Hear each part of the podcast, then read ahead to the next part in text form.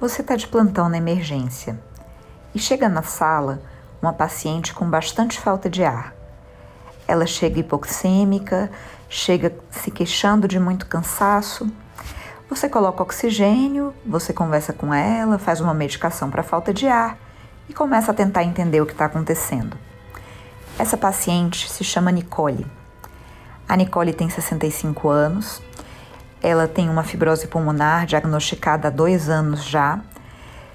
Acompanha com pneumologista, já fez tratamento de primeira linha. No momento, ela tem falta de ar a pequenos esforços. Ela teve que parar de trabalhar por causa da doença. Na rotina dela, ela consegue andar a pequenas distâncias, cozinhar, ficar com os netos. Atualmente, ela se queixa, além da falta de ar, de febre e tosse com catarro esverdeado que antes ela não tinha. Nicole tem uma doença avançada e está numa crise. A Nicole tem indicação de UTI? Esse é o tema do nosso episódio: internação em UTI no paciente com doença avançada. Estamos fazendo bem ou estamos fazendo mal? Essa pergunta, como muitas outras, não tem uma resposta para todos os pacientes. Essa resposta vai ser individualizada e ela depende dos valores do paciente, dos objetivos de cuidado e também do que está acontecendo com ele, da reversibilidade da condição que trouxe o paciente à nossa emergência. Vamos bater um papo? A primeira coisa que a gente precisa reforçar é que a Nicole é uma paciente que tem indicação de cuidados paliativos. Ela tem uma doença grave, ameaçadora à vida e que traz sofrimento a ela. Isso não quer dizer que a Nicole não possa ter benefício de ser internada em uma unidade de terapia intensiva. Há quem considere, de uma forma errônea, e eu já vou dizer que é errônea, que é fútil internar um paciente com doença avançada na unidade de terapia intensiva. Aqui a gente tem que fazer a distinção, e eu já mencionei em alguns outros episódios, sobre o que é fútil e sobre o que é potencialmente inapropriado. Fútil é, uma, é um quadradinho muito pequenininho dentre todas as intervenções possíveis. Quando é que a internação da Nicole, por exemplo, seria fútil? Seria fútil se definitivamente a piora dela fosse causada por uma progressão da doença sem nenhum componente reversível. Então, ela é uma paciente que não tem infecção, que não tem embolia pulmonar, que não tem absolutamente nada reversível no quadro dela.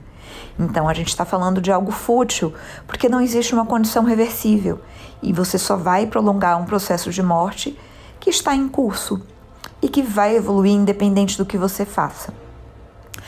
Essa situação é a exceção. No geral, a gente tem incerteza, ou como no caso que eu estou descrevendo aqui, a gente tem indícios de que a paciente pode sim ter algo reversível, porque a Nicole tem febre, a Nicole tem tosse com catarro, o que sugere que ela tem uma pneumonia, que é algo potencialmente tratável.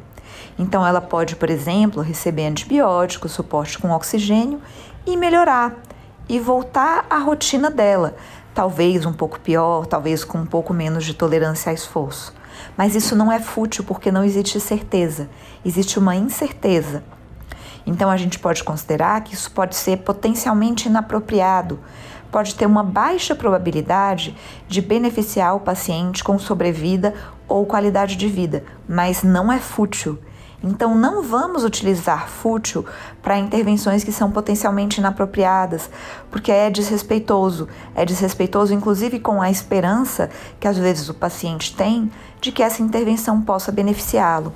Vamos chamar de fútil só o que é definitivamente fútil, e isso é a grande minoria dos casos. Então, depois da gente fazer essa distinção, vamos fazer uma outra perguntinha. Existe um componente reversível ao que está acontecendo? Se a resposta é não, entendemos que é uma progressão de doença e vamos oferecer os melhores cuidados de conforto, de controle de sintomas, de presença familiar junto do paciente, de boa comunicação. Se existe um componente potencialmente reversível, como é o caso da Nicole, se existe algo que pode ser otimizado ou melhorado, isso pode ser feito dentro dessa unidade de terapia intensiva. A outra pergunta que a gente precisa fazer é: a internação, ela é compatível com os objetivos de cuidado de Nicole? Faz sentido para Nicole a gente tentar prolongar a vida dela num ambiente de terapia intensiva, se utilizando de tecnologias mais avançadas, como oxigênio, catéter de oxigênio de alto fluxo, ventilação não invasiva? Conversando com a Nicole, a gente vê que ela é uma paciente que, apesar de ter sofrimento pela doença avançada, tem ainda algumas coisas que ela gostaria de realizar. Ela tem aniversário, ela gostaria de passar o Natal com a família ela ainda gostaria de ter sua vida prolongada se isso não trouxer grande sofrimento a ela.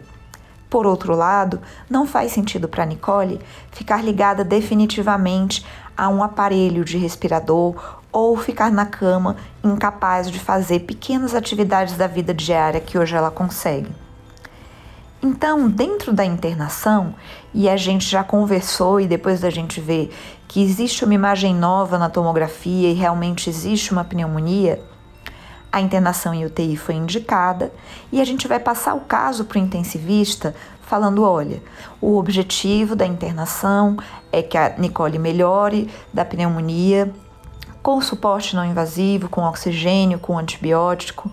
Se as coisas se agravarem e parecer ser um quadro que vai levá-la a uma ventilação mecânica e uma baixa probabilidade de recuperação, nessa situação não é compatível com o desejo dela ser submetida a medidas mais invasivas, como ressuscitação cardiopulmonar e uma intubação prolongada, que provavelmente a levarão a um quadro de dependência e de estar acamada, que é algo que ela não deseja.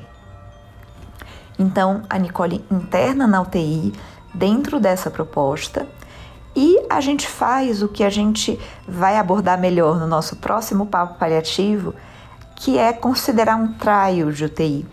Um tempo limitado, com um objetivo definido, em que a gente vai verificar é, se essa internação realmente está sendo benéfica ou não. A gente vai dar tempo, a gente vai dar tempo para avaliar a resposta da Nicole aos antibióticos, a evolução da doença e a partir do que acontecer, a gente vai poder ter mais certeza, a gente vai poder ter mais elementos para poder fazer um prognóstico melhor. Então, é, resumindo aqui o nosso papo, pacientes com doença avançada podem se beneficiar de internação em terapia intensiva, se isso for compatível com os objetivos de cuidado. Segunda coisa, o fato de internar em UTI não quer dizer necessariamente que todas as potenciais terapias sejam benéficas para esse paciente. Algumas podem ser compatíveis com o objetivo de cuidado e outras não. E o nosso terceiro conceito é que essa tentativa ela pode ter um tempo definido e um objetivo definido. E depois de um certo tempo esse objetivo não for atingido e a paciente evoluir com piora, a gente pode dar um passo atrás e priorizar controles de sintoma. Esse é o tema do nosso papo paliativo hoje.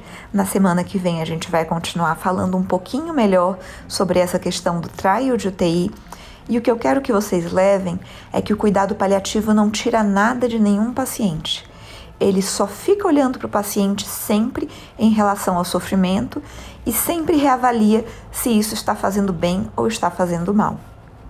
Muito obrigada e até o próximo papo.